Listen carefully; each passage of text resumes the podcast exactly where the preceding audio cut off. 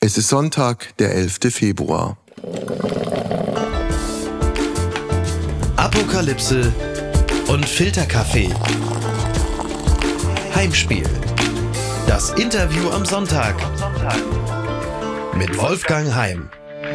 Sie kommt aus Berlin, sie lebt in Berlin, sie ist die erste von Geburt an blinde Strafverteidigerin in Deutschland und sie ist das lebende Vorbild für die ARD-Serie Die Heiland. Wir sind Anwalt. Herzlich willkommen, Pamela Papst. Hallo, guten Morgen.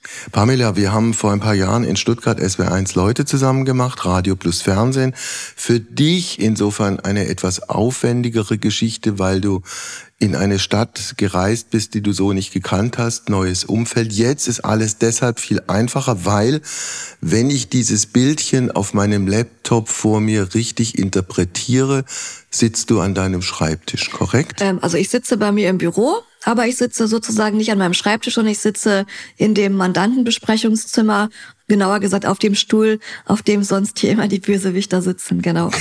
Okay, wer, wer saß da zuletzt drauf? Puh, Gott, äh, auf jeden Fall ein Mandant, der aus dem offenen Vollzug kam und das für die ja immer sehr angenehm, wenn sie im offenen Vollzug sind, auch mal dann herzukommen ins Büro, können sie mal raus ja. vor die Tür. Aber das Unangenehme ist, sie müssen wieder zurück in den Knast. Genau, sie müssen wieder zurück und vor allem auch pünktlich zurück, sonst gibt's Probleme. Ist schon mal einer abgehauen bei dir? Also bei mir aus dem Büro direkt nicht. Natürlich habe ich auch flüchtige Mandanten oder entwichene Mandanten, wie es ja so schön heißt. Ich hatte mal jemanden, der ist halt dann hier umgefallen und wir mussten die Feuer Feuerwehr holen. Das hatten wir mal, aber da kann man dann dort anrufen und Bescheid sagen, der kommt jetzt später aus den und den Gründen. Ja. Aber warum muss man, wenn ein Mensch umfällt, die Feuerwehr holen? Es ging mir halt einfach total schlecht. Und dann haben wir halt die Feuerwehr alarmiert und ihn ins Krankenhaus bringen lassen und das eben dem Gefängnis dann entsprechend auch mitgeteilt. Ne? Okay. Dass die dann wissen so, dass der jetzt einen Grund hat, warum er nicht pünktlich zurückkommt.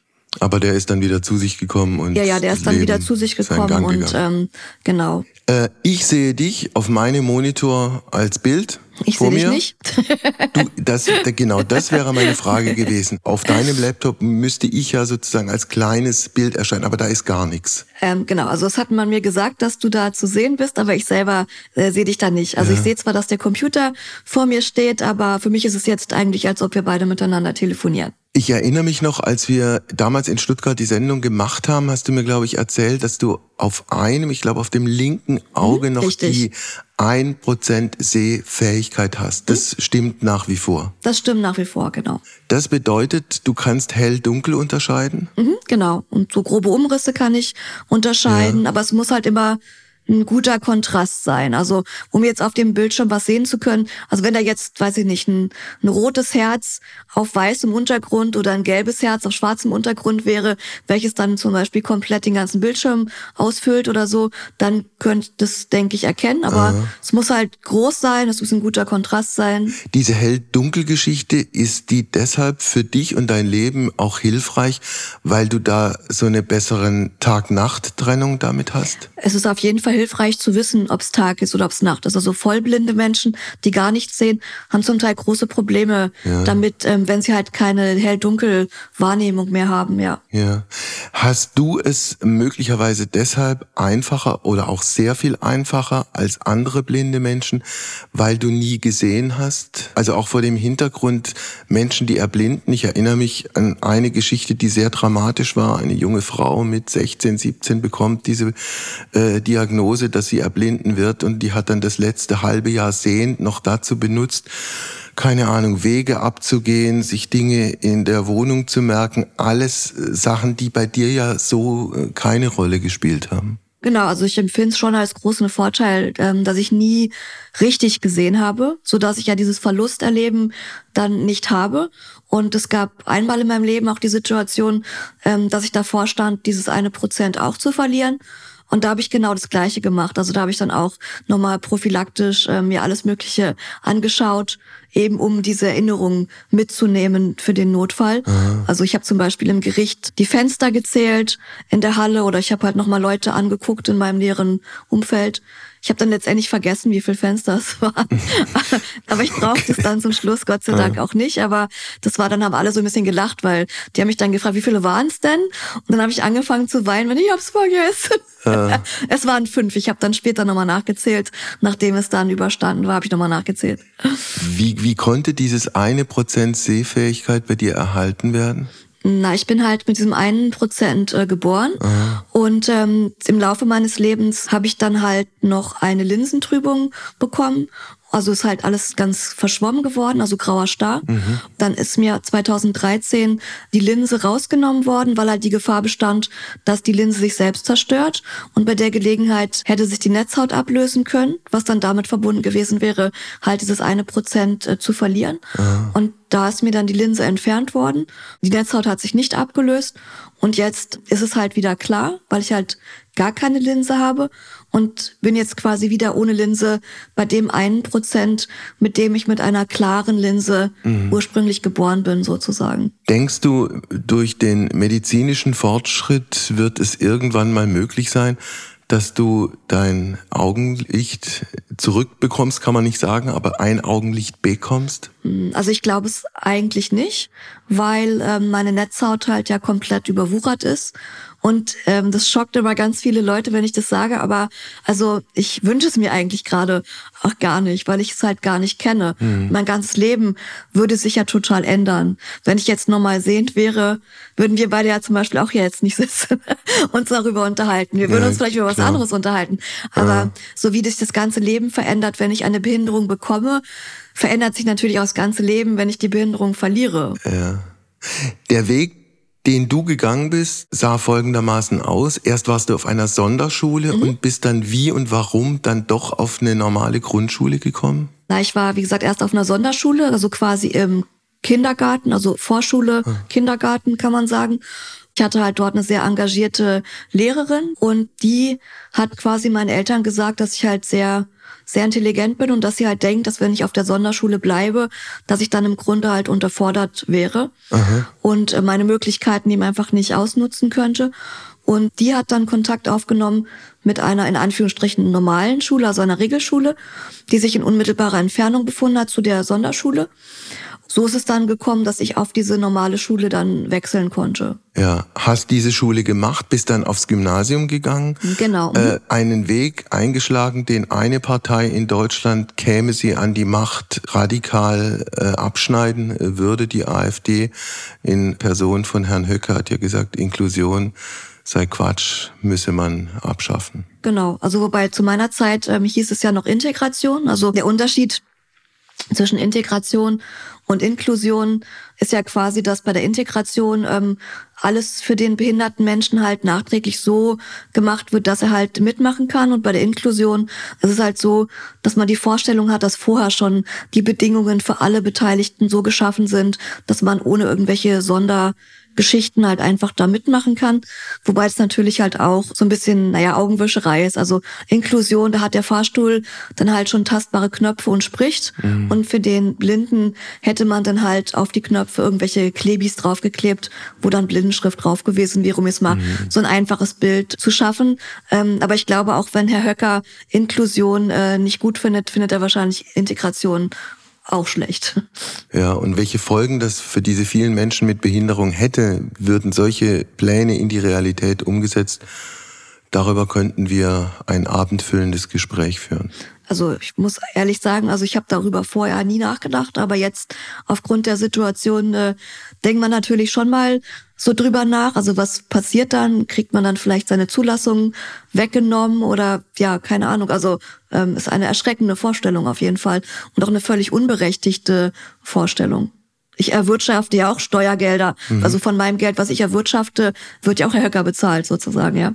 Ja, von daher ist es ja ein, ein vielleicht doch ganz hoffnungsvolles Zeichen, wenn jetzt so viele Menschen auf die Straße gehen. Auf jeden Fall. Du hast Gymnasium gemacht, du hast Abitur gemacht, du hast dann, glaube ich, an der FU in der Freien Universität in Berlin Jura studiert. Richtig, genau. Zu welchem Zeitpunkt davor war dir klar, dass du Juristin werden willst und dann im Speziellen auch Strafverteidigerin? Also, dass ich Juristin werden will, ähm, ist mir eigentlich klar gewesen, da war ich elf. Also da war ich ja noch in der Grundschule. In Berlin geht man ja sechs Jahre zur Grundschule. Mhm. Da war ich bei einem Rechtsanwalt gewesen mit meiner Mutter zusammen, weil es eine zivilrechtliche Forderung scheinbar gegen mich gab. Da hatte jemand meinen Namen benutzt, als ich zwei Jahre alt war, um halt Bestellungen zu tätigen, die dann nicht bezahlt wurden. Und ähm, dieses Versandhaus hat sich dann halt an mich, an Pamela Papst gewandt, um eben diese Forderung zu realisieren. Mhm. Da war eigentlich klar, dass ich Jura machen möchte. Also einfach, weil ich es super interessant fand, wie dieser Rechtsanwalt auch gesprochen hat, ohne jetzt eine ganz konkrete Vorstellung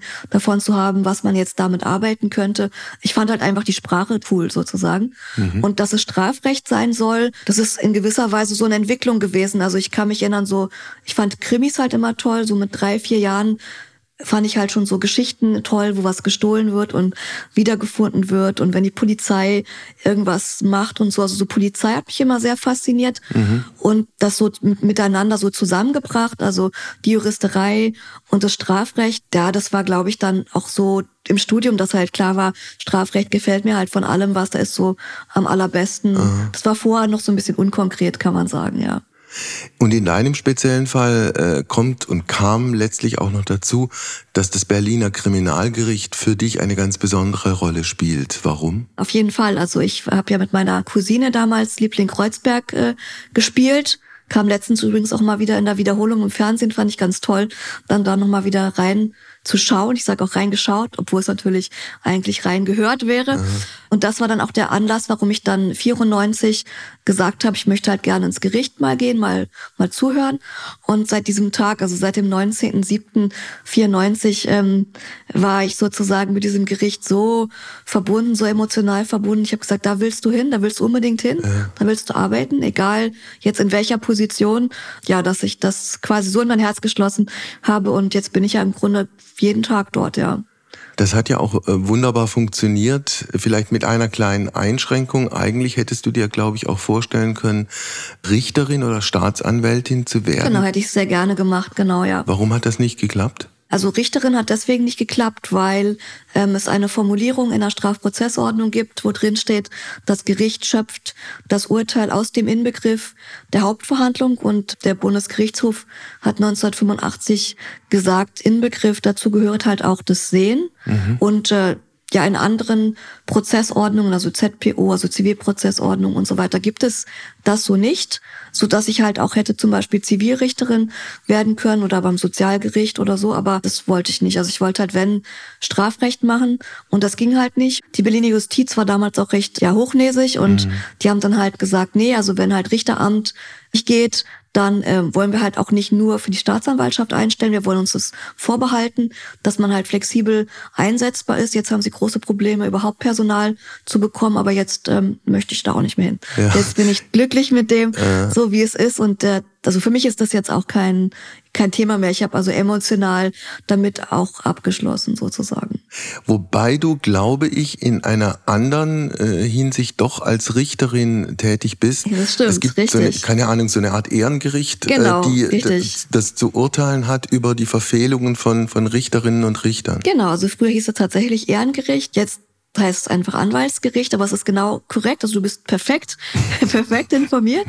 Es ist das Gericht, äh, wo Rechtsanwälte über die beruflichen Verfehlungen anderer Rechtsanwälte ähm, im jeweiligen Bereich ihrer Rechtsanwaltskammer mhm. sozusagen dann urteilen. Also wenn die dann zum Beispiel Akten nicht zurückbringen oder Mandanten nicht informieren oder die Gerichtstermine für die Mandanten verschlampen oder Geld unterschlagen, was eigentlich dem Mandanten gehört. Also da gibt es eine Vielzahl von Boshaftigkeiten und Bös, Bös Bösartigkeiten, wobei die allermeisten, die dann da landen, auch überfordert sind. Also da ist dann das Büro meistens schon komplett versumpft und die wissen gar nicht mehr, wo vorne, oben, unten, hinten, vorne ist, ja. Und welche Sanktionsmöglichkeiten habt ihr da als Gericht? Man kann sozusagen äh, also Geldbußen zum Beispiel mhm. vergeben, also dass die dann halt einen gewissen Geldbetrag äh, zahlen müssen.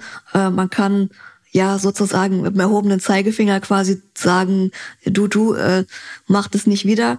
Ähm, was wir nicht können, ist zum Beispiel, wir können nicht die Zulassung entziehen. Also das macht dann ein, ein Gericht, äh, was über uns sozusagen steht. Die Zulassung, die können wir zum Beispiel nicht entziehen. Hm.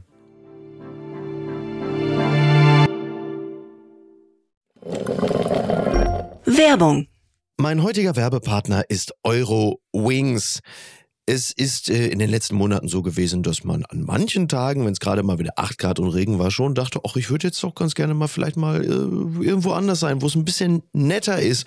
Wie komme ich denn da am schnellsten hin? Oder der eigene Verein ist etwas überraschend in Europa sehr erfolgreich und man möchte ein Auswärtsspiel besuchen und da vielleicht jetzt nicht unbedingt mit dem Lastenrad hinfahren. Und da kommt Eurowings ins Spiel. Das ist die führende Value Airline Europas, die versucht den Menschen auch in turbulenten Zeiten wie Klimawandel, Wirtschaftskrise, globaler Instabilität oder steigenden Preisen zumindest beim Fliegen ein Gefühl von Leichtigkeit zu geben. Zum Beispiel durch smarte und lebensnahe Services. Und da kommt zum Beispiel die Option Flex Light ins Spiel. Da kann man bis zu 40 Minuten vor Abflug, da kann der Flug ab 10 Euro umgebucht werden. Das ist natürlich fantastisch, gerade wenn man so ein dynamisches Leben führt, wie ich es tue. Außerdem gibt es sogenannte grüne Tarife bei Eurowings. Das bedeutet, sie bieten nachhaltigeres Reisen mit verschiedenen Möglichkeiten an. Gegen einen geringen Aufpreis kann man sich für eine Reduktion oder Kompensation der CO2-Emissionen entscheiden und da fliegt man dann doch mit einem etwas besseren Gefühl. Das bedeutet, die Entscheidung für eine Reduktion der CO2-Emissionen bedeutet eine Entscheidung für nachhaltige Treibstoffe. SAF ist ein Kraftstoff mit bis zu 80 Prozent weniger CO2-Emissionen als herkömmliches Kerosin und wird hauptsächlich aus biogenen Reststoffen wie zum Beispiel Speiseölresten gewonnen. Das habt ihr auch noch nicht gewusst, oder? Ich auch nicht. Finde ich aber großartig. Die reine Kompensation unterstützt zu 100% Klimaschutzprojekte. Für Nachhaltigkeitsoptionen kann man sich sowohl während als auch nach der Buchung des Fluges entscheiden. Mit all diesen Möglichkeiten bietet Eurowings seinen KundInnen ein entspannteres Reiseerlebnis. Also jetzt das gesagt habend, fühle ich mich auch schon deutlich entspannter. Alle Infos zum entspannten Reisen mit Eurowings findet ihr auf eurowings.com und wie immer auch in den Show Notes.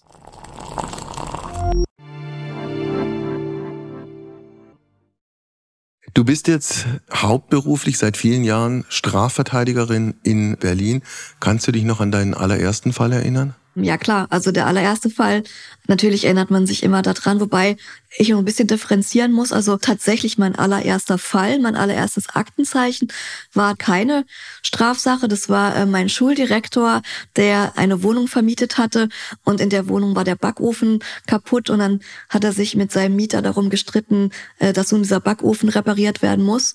Das war quasi mein allererster Fall mhm. und mein allererster strafrechtlicher Fall, den hatte ich vom Amtsgericht Tiergarten dann bekommen als Pflichtverteidigerin. Das war ein 14-jähriger Junge, der einem elfjährigen Jungen das Handy abgezogen hat, also ein Raub begangen hat. Also Stichwort, gib mir dein Handy, sonst schlag ich dich.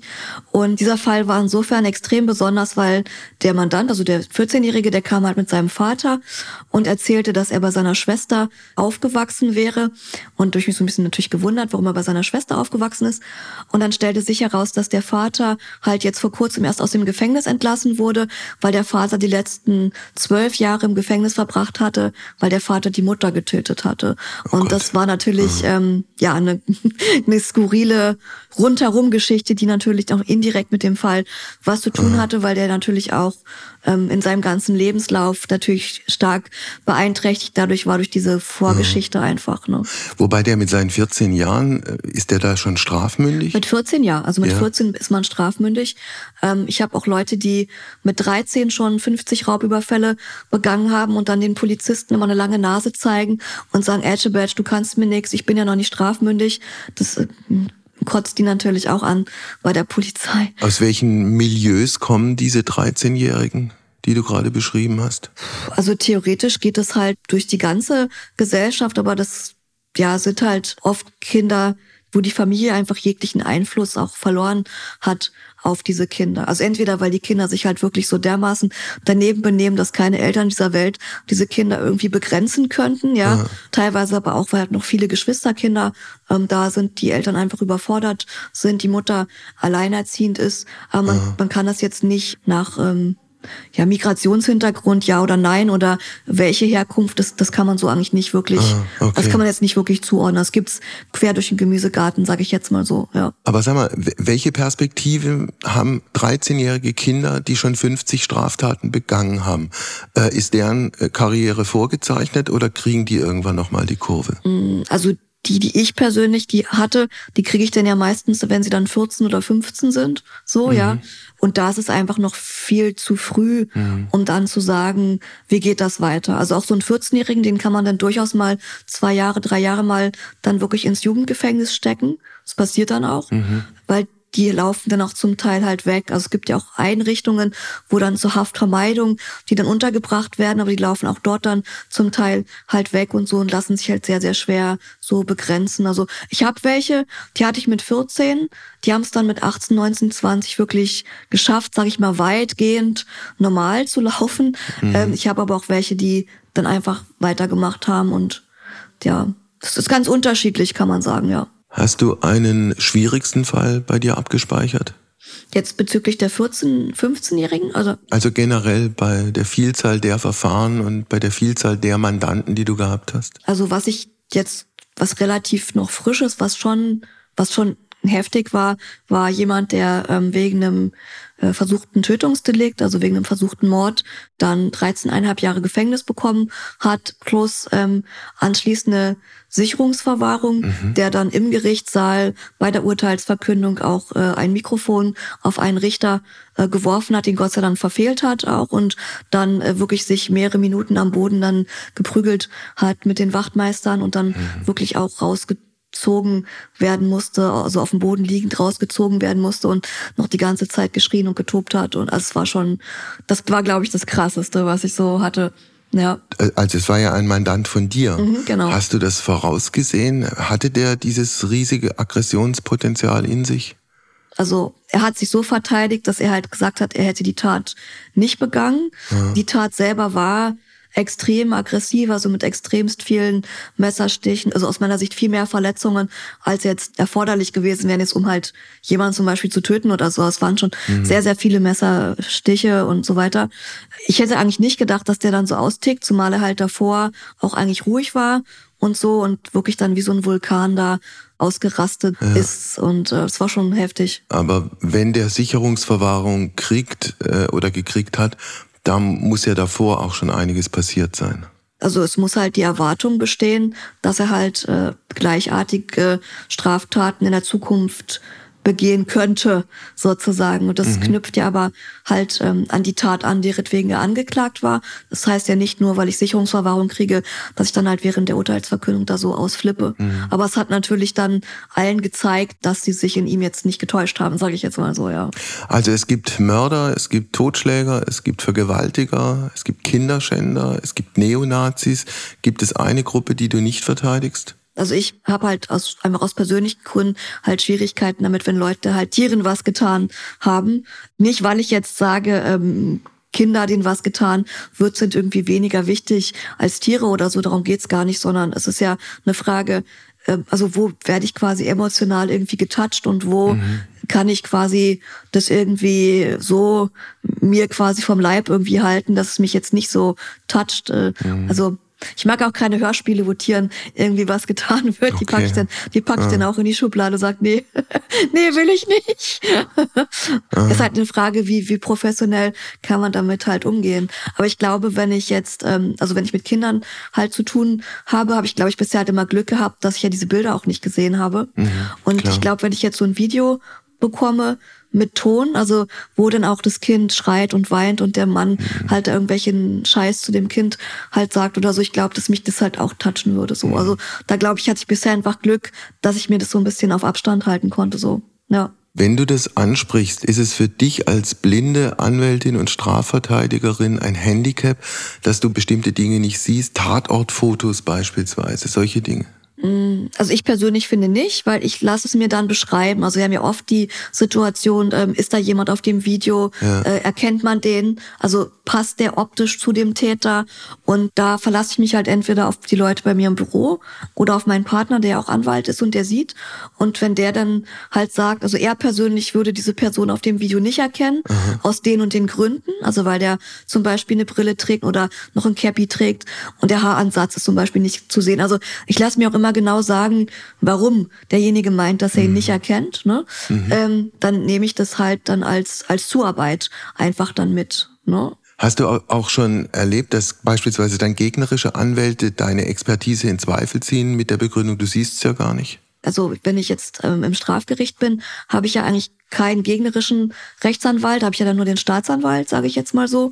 Und ähm, ob ich jetzt meine, man erkennt ihn oder nicht, ist für den Staatsanwalt relativ egal, weil okay. also ja, Wenn das Gericht halt mhm. ihn erkennt, sage ich jetzt mal so, dann kann ich noch so oft sagen, man erkennt ihn nicht. Mhm. Ich hatte es mal interessanterweise, dass in einer Ehescheidung, ich mache ja auch ein bisschen Familienrecht, dass bei einer Ehescheidung ähm, eine gegnerische Kollegin sich darüber aufgeregt hat, dass ich noch eine Begleitung dabei habe mhm. und diese Begleitung äh, meiner Mandantin dann ein Taschentuch gegeben hat, worauf sie dann meinte, naja, das sei jetzt ungerecht, weil äh, meine Mandantin hätte ja zwei Leute, die sie trösten könnten und ihr Mandant hätte ja nur sie dabei. Mhm. Also also das fand ich jetzt irgendwie völlig verrückt. Ja. In der Regel gibt's da gar kein Problem. Aber es fand ich irgendwie, ja, fand ich sehr merkwürdig, muss ich ja. ehrlich gesagt sagen. Sowas habe ich nur ein einziges Mal erlebt. Klingt ein bisschen skurril wenn man drüber nachdenkt. Ja, allerdings. Wie wichtig ist für dich Stimme? Also man weiß ja, dass ein blinder Mensch, den Test kann im Übrigen jeder selbst machen, einfach die Augen zumachen, dann wird man feststellen, dass innerhalb sehr kurzer Zeit der Mensch versucht, dieses äh, fehlende Sehen auszugleichen. Man tastet anders und man hört auch anders. Wie wichtig ist Stimme für dich? Naja, Stimme ist ja für mich das zentrale Ding halt so, ne, in meiner ganzen täglichen Arbeit. Also ich sage immer, wer nicht redet, der ist nicht da. Mhm. Wenn ich mich irgendwo hinsetze und derjenige sagt nichts zu mir, dann setzt mich halt äh, schlimmstenfalls halt auf ihn. So, also auch im Bus, wenn ich in den Bus einsteige und frage, ist da noch ein Platz frei? Mhm. Und derjenige sagt halt, äh, ja, bitteschön, steht auf und geht weg, dann weiß ich halt, okay, jetzt ist der Platz frei. Wenn er aufsteht, nichts sagt, stehe ich da zum Beispiel immer noch und setze mich nicht hin, weil ich es vielleicht nicht mitbekommen habe, dass er aufgestanden ist oder so. Also Klar. ich sage immer, wer, wer nicht redet, der ist nicht existent. Für mich kann man sagen, ja. Stimme ist ja noch für was anderes gut. Also du hast einen Mandanten oder jemand kommt und möchte, dass du ein Mandat übernimmst und der ist dir aufgrund seiner Stimme plötzlich schrecklich unsympathisch. Was mhm. machst du dann? Ja, also ich sag mal so, also ich bin natürlich da genauso wenig frei von Vorurteilen wie jetzt jemand anders, der den vielleicht sieht, denjenigen. Ich würde jetzt trotzdem erstmal schauen, also was er jetzt zu sagen hat und mhm. ob der Fall halt irgendwie interessant ist oder ja, also ich würde ihn jetzt nicht allein nur, weil er mir irgendwie stimmlich unsympathisch ist, würde ich ihn jetzt nicht gleich wegschicken. Ja. Wenn der Fall natürlich doof ist und ich ihn auch noch doof finde, dann würde ich natürlich sagen, nee, oder der auch kein Geld hat, um mich zu bezahlen, dann würde ich halt sagen, nee, also wenn sie mich nicht bezahlen können, dann, dann will ich sie nicht. Aber äh. ich sage immer so ein bisschen flapsig, ähm, ja, je mehr man dabei verdienen kann oder je spannender der Fall ist, da wird man dann auch durchaus leidensfähiger äh. und schickt dann nicht gleich die Leute weg, nur weil einem die Stimme nicht gefällt oder so, ja. Machst du dir eigentlich ein Bild von einem Menschen? Stellst du dir vor, ob der groß oder klein mhm. oder dick oder dünn ist? Also natürlich merkt man auch so beim Handgeben, Leben und so, merkt man natürlich, ist der groß, ist der klein, so ist der dick, ist der dünn. Also ah. so ein bisschen kriegt man es natürlich mit, aber ich mache mir eigentlich kein optisches Bild von ah. ihm. Also eigentlich habe ich von meinen ganzen Mandanten keine keine optischen Bilder so vor Augen, muss ich ehrlicherweise sagen. Ja. Spielt der Geruch eines Menschen für dich irgendeine Rolle? Ja, also wenn er natürlich ähm, sich irgendwie drei Monate nicht gewaschen hat, dann finde ich es natürlich auch nervig. dann sage ich natürlich, ja, das ist dann blöd. Ja, das ist auch für sehende Menschen unangenehm. Aber ja, mein Gott, das ist dann eben so. Also ja. ist jetzt auch kein Drama. Was sagt dir ein Händedruck?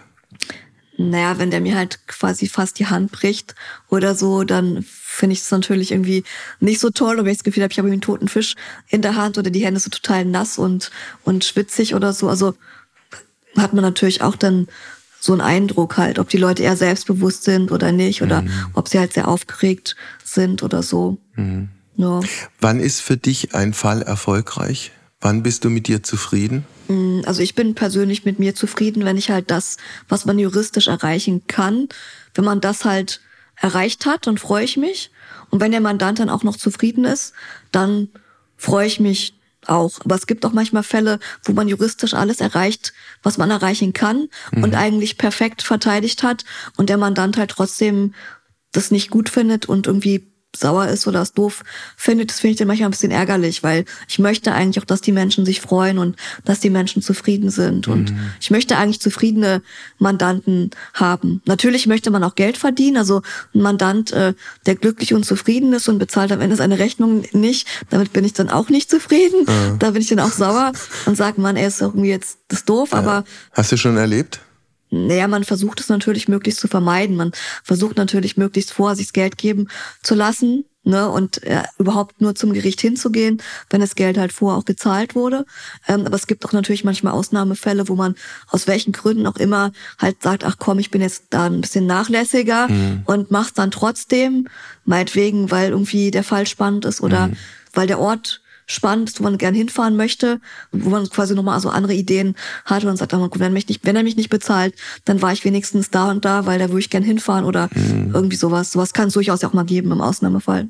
Was ist für dich oder was wäre für dich das Worst-Case-Szenarium, dass du als Anwältin perfekt verteidigst, dass ein äh, Mandant freigesprochen wird, weil man ihm die Tat, ein Mord beispielsweise, nicht nachweisen kann und er dann freigesprochen einen anderen Mord begeht?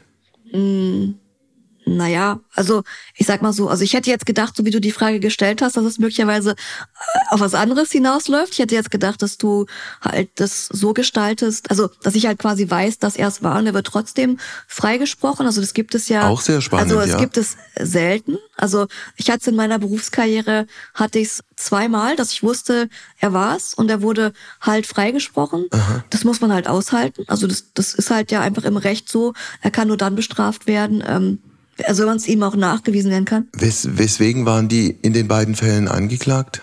Der eine wegen Einbruch, ja. wo ich mir so gedacht habe, naja, aber also der ist drogensüchtig und der bricht sowieso wieder ein und dann wird er dafür dann bestraft. Also da war irgendwie klar, so das, das gleicht sich dann ja. irgendwie aus, so nach Aha. dem Motto. Und der andere, das war halt, da konnte man es ihm halt nicht nachweisen.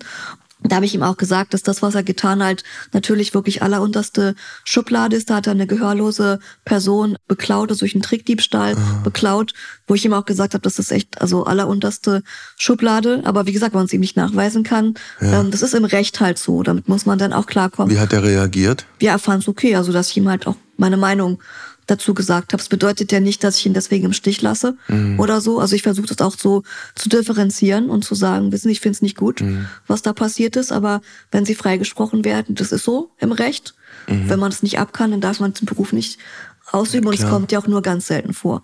Und die Frage, die du ursprünglich gestellt hast? Ich wollte gerade sagen, diese andere Geschichte, die ich angesprochen habe, also du verteidigst einen Menschen angeklagt wegen Mordes, der wird freigesprochen aus Mangel an Beweisen und bringt dann wieder jemand um. Worst-Case-Szenarium, das hast du noch nicht erlebt. Genau, das habe ich so noch nicht ähm, erlebt. Also ich, ich fände natürlich schrecklich. Also, also das würde jetzt nicht spurlos irgendwie an mir vorbeigehen. Natürlich nicht, mhm. ähm, selbstverständlich nicht. Aber wenn man ihm das eine halt nicht nachweisen kann, das, ja, also ist halt dann die Frage. Also ich meine, er muss ja dann irgendwie auch gefährlich gewesen sein. Mhm. Ja, aber also letztendlich, ja, ich, ich bin ja nicht schuld irgendwie dran. Also ich würde versuchen wahrscheinlich dann zu sagen, ja, wenn die Prozessordnung so ist, dann mhm. ist irgendwie Schicksal. Also ja, ich, ich darf ihn auch nicht verraten. Also, Klar. Also dann mache ich mich ja selber strafbar. Also ja. Du bist seit ein paar Jahren auf eine zumindest indirekte Art und Weise ein Fernsehstar. Ja, das stimmt. Du bist das lebende Vorbild für eine ARD-Fernsehfigur, die Heiland, wir sind Anwalt, eine Serie, die jetzt mit, eigentlich mit zwei Schauspielerinnen erstmal besetzt wurde. Lisa Martinek hat dich in Anführungszeichen gespielt. Eine tolle Schauspielerin, die auf ganz, ganz tragische Art und Weise, ich glaube im Sommer 2019 ums Leben gekommen ist. Genau, richtig. Mhm. Mhm. Ihr wart sehr eng befreundet auch. Doch, wir haben uns sehr gut verstanden und wir waren wirklich auch gut befreundet, weil es ist ja auch was ganz ähm, ja ganz Persönliches, wenn man sozusagen gespielt wird, auch wenn ja jetzt nicht ich direkt gespielt werde, sondern sie ja die Romy gespielt hat, aber die Schauspielerin selber, die Figur, die Romy und ich, wir drei, wir sind ja sozusagen irgendwie eine Einheit, wir sind ja alle drei irgendwie untrennbar miteinander verbunden. Und das verbindet auch menschlich extrem, wenn, wenn man sozusagen indirekt dann auch gespielt wird, ja. Mhm. Das war für dich dann auch ein großer Schock, weil auch vollkommen unvorbereitet dieser Todesfall dann eingetreten ist. Genau, da hätten wir nie im Leben mit gerechnet. Es war ja, ja ist ja beim Baden gestorben an einem Herzstillstand und das hätte niemals irgendjemand vermutet oder so. Mhm. Das war ja auch kurz vor den Dreharbeiten zur zweiten Staffel passiert. Also im Juni ist sie gestorben und am 22.07., also knapp einen Monat später, sollte ja die zweite Staffel dann gedreht werden. Mhm. Und äh, also jetzt neben dem persönlichen Verlust ist es ja auch so, ja, was, was ist dann mit der Serie? Also die Serie hat ja auch eine große Bedeutung, also über jetzt Unterhaltung hinaus, mhm. hat die Serie auch eine große ja, ich will nicht sagen politische Bedeutung, aber, aber ja auch gesellschaftliche Bedeutung für blinde mhm. Menschen auch einfach. Es ist ja auch Lobbyarbeit auch für blinde und sehbehinderte Menschen, die da geleistet wird in gewisser Weise. Mhm. Die Serie ist dann weitergegangen, weil es eine andere Schauspielerin gibt, Christine Artenstedt, die mhm. man, die man dann besetzt hat genau. mit dieser Rolle. War es für dich vor dem Hintergrund des Todes von Lisa Martinek schwierig, da dich auf äh, Christina einzulassen oder hat das gut funktioniert? Also äh, wir wussten ja durch Äußerungen, die Lisa noch zu Lebzeiten gemacht hat in einem anderen Zusammenhang, also wo es darum ging, was würde jetzt passieren, wenn jetzt in der Serie eine Umbesetzung stattfinden müsste von Figuren aus gesundheitlichen Gründen, wie sie dazu steht. Mhm. Und sie hat halt zu Lebzeiten halt immer gesagt, dass es ihr persönlich halt immer wichtiger wäre, dass die Serie halt fortgesetzt äh, würde, selbst wenn es halt eine, eine Umbesetzung halt geben müsste aus gesundheitlichen Gründen halt bei Figuren dieser Serie. Damit hat sie natürlich nicht sich selber gemeint, an sich selber hat sie natürlich ja logischerweise gar nicht gedacht in dem Moment. Und ähm, weil wir halt diese Äußerungen hatten von ihr, war halt quasi allen Beteiligten klar, dass sie uns quasi grünes Licht geben würde dafür. Mhm. Und für mich selber war auch immer klar, dass ich wollen würde, dass die Serie auf jeden Fall weitergeht, mhm. ähm, eben aufgrund halt dieser, dieser Bedeutung auch. Und als dann halt äh, klar war, dass halt Christina da äh, in Betracht kommt dafür, der man im Übrigen von Seiten anderer Schauspielerinnen äh, sehr zugesetzt hat, die also so bescheuerte Sachen gesagt haben, wie das sei Leichenflatterei, mhm. die Rolle von einer Toten zu spielen, was ich also absolut unverschämt finde, ja, wo aus meiner Sicht auch nur Neid irgendwie draus spricht oder so, ja, habe ich von der ersten Sekunde an äh, Christina immer darin aufgebaut und bestärkt, dass sie das unbedingt machen soll. Also ich hatte dann die Telefonnummer von ihr und bin dann quasi aktiv auf sie zugegangen, habe sie angerufen mhm. und habe ja fast wie mit einer Mandantin, mit der ich spreche, der ich dann irgendwie die Angst vor der Gerichtsverhandlung sozusagen nehme, ja, äh, habe ich ihr gesagt, dass wir das zusammen hinkriegen und dass ich zu ihr stehe und dass sie keine Angst haben braucht und dass sie alles von mir bekommen kann und nehmen kann an Unterstützung und an Informationen und, und dass sie sich doch von so einem komischen Kram da nicht äh, verunsichern lassen soll und habe ja. sie auch gleich in dem ersten Gespräch eingeladen, dass sie zu mir kommen soll, dass wir uns hinsetzen zusammen und so. Also, weil das war für mich eine Horrorvorstellung, dass sie vielleicht dann durch so komische Äußerungen dann hinschmeißt und sagt, nee, ich mach das nicht oder so. Es war das geht gar nicht. Also das hat ja dann auch gut funktioniert und da ist dann, glaube ich, auch sowas wie wie eine Freundschaft entstanden total, zwischen euch total. beiden. Total. Also Christina und ich, wir sind uns jetzt eigentlich auch genauso nah, auch wie Lisa und ich damals, wir sind sehr auch verbunden miteinander durch diese Rolle, mit dieser Rolle mhm. und haben uns beide wirklich sehr, sehr lieb, ja. kann man sagen. Also wenn wir uns sehen, ja. also vielleicht als Beispiel auch der Verbundenheit, als im letzten Jahr mein Vater gestorben ist, war Christina mit ihrem Mann auch auf der Trauerfeier für meinen Vater mhm. gewesen, ähm, woran man, denke ich, auch sieht, ja, wie sehr sie auch mit, mit meiner Familie, mit mir auch verbunden ist sozusagen. Okay.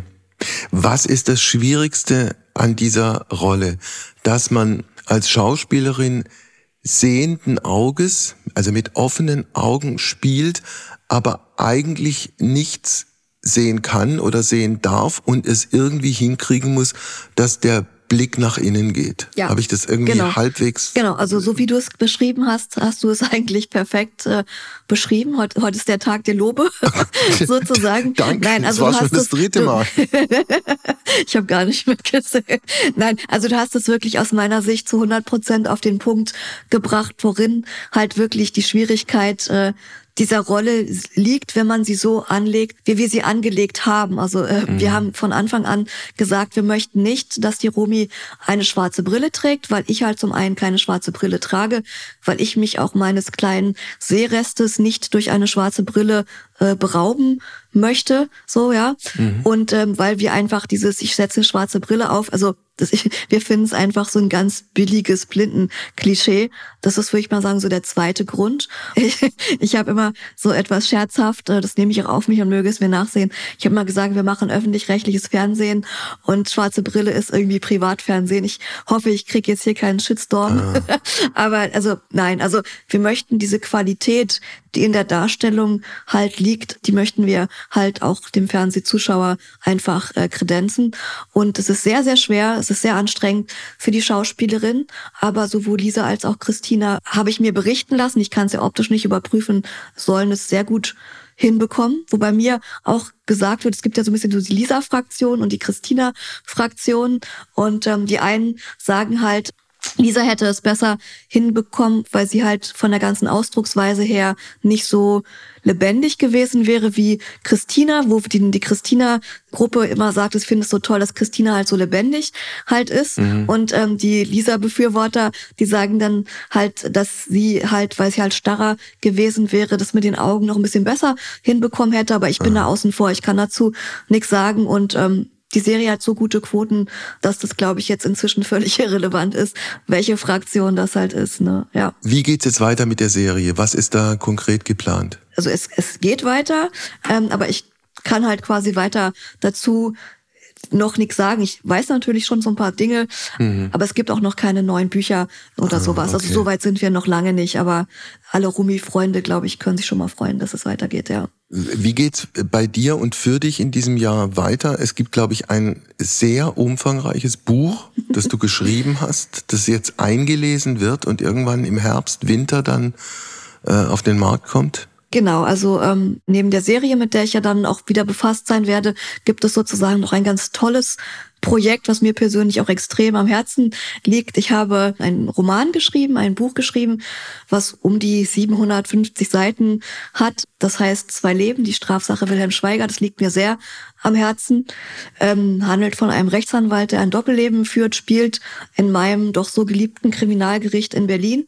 Und äh, dieses Buch wird gerade von einem Berliner Radiomoderator äh, eingelesen mhm. und ähm, soll dann im Prinzip auch ja bei den Download-Portalen, die es da gibt, äh, veröffentlicht werden. Mhm.